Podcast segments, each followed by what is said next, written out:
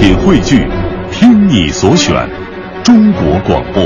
radio.dot.cn，。各大应用市场均可下载。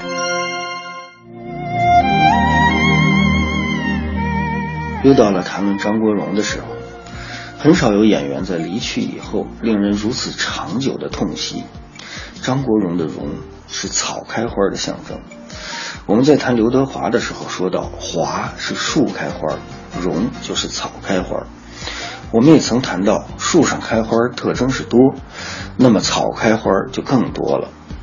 去过高原、见过开花的草原的人，都会被铺天盖地的花海所震撼。用繁花似锦来形容张国荣的才华和他取得的成就，似乎一点也不过分。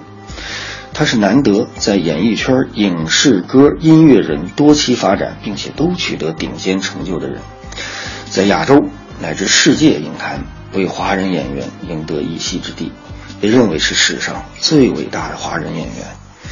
但是人们怀念张国荣，还远远不是因为他的才华，更主要的是他的人品。以及他离开的方式。芳草在中国文化的语境里是多情的象征。范仲淹说：“山映斜阳天接水，芳草无情，更在斜阳外。”说芳草无情，恰是说芳草多情。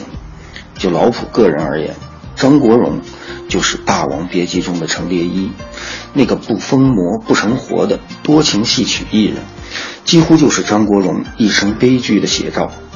那一句不行，说的是一辈子，差一年、一个月、一天、一个时辰，都不算一辈子。这样的台词，说尽了一个情种，戏如人生的执念、痴情和决绝。生如夏花般灿烂，死如秋叶般静美，既是程蝶衣的命运，也是张国荣的人生。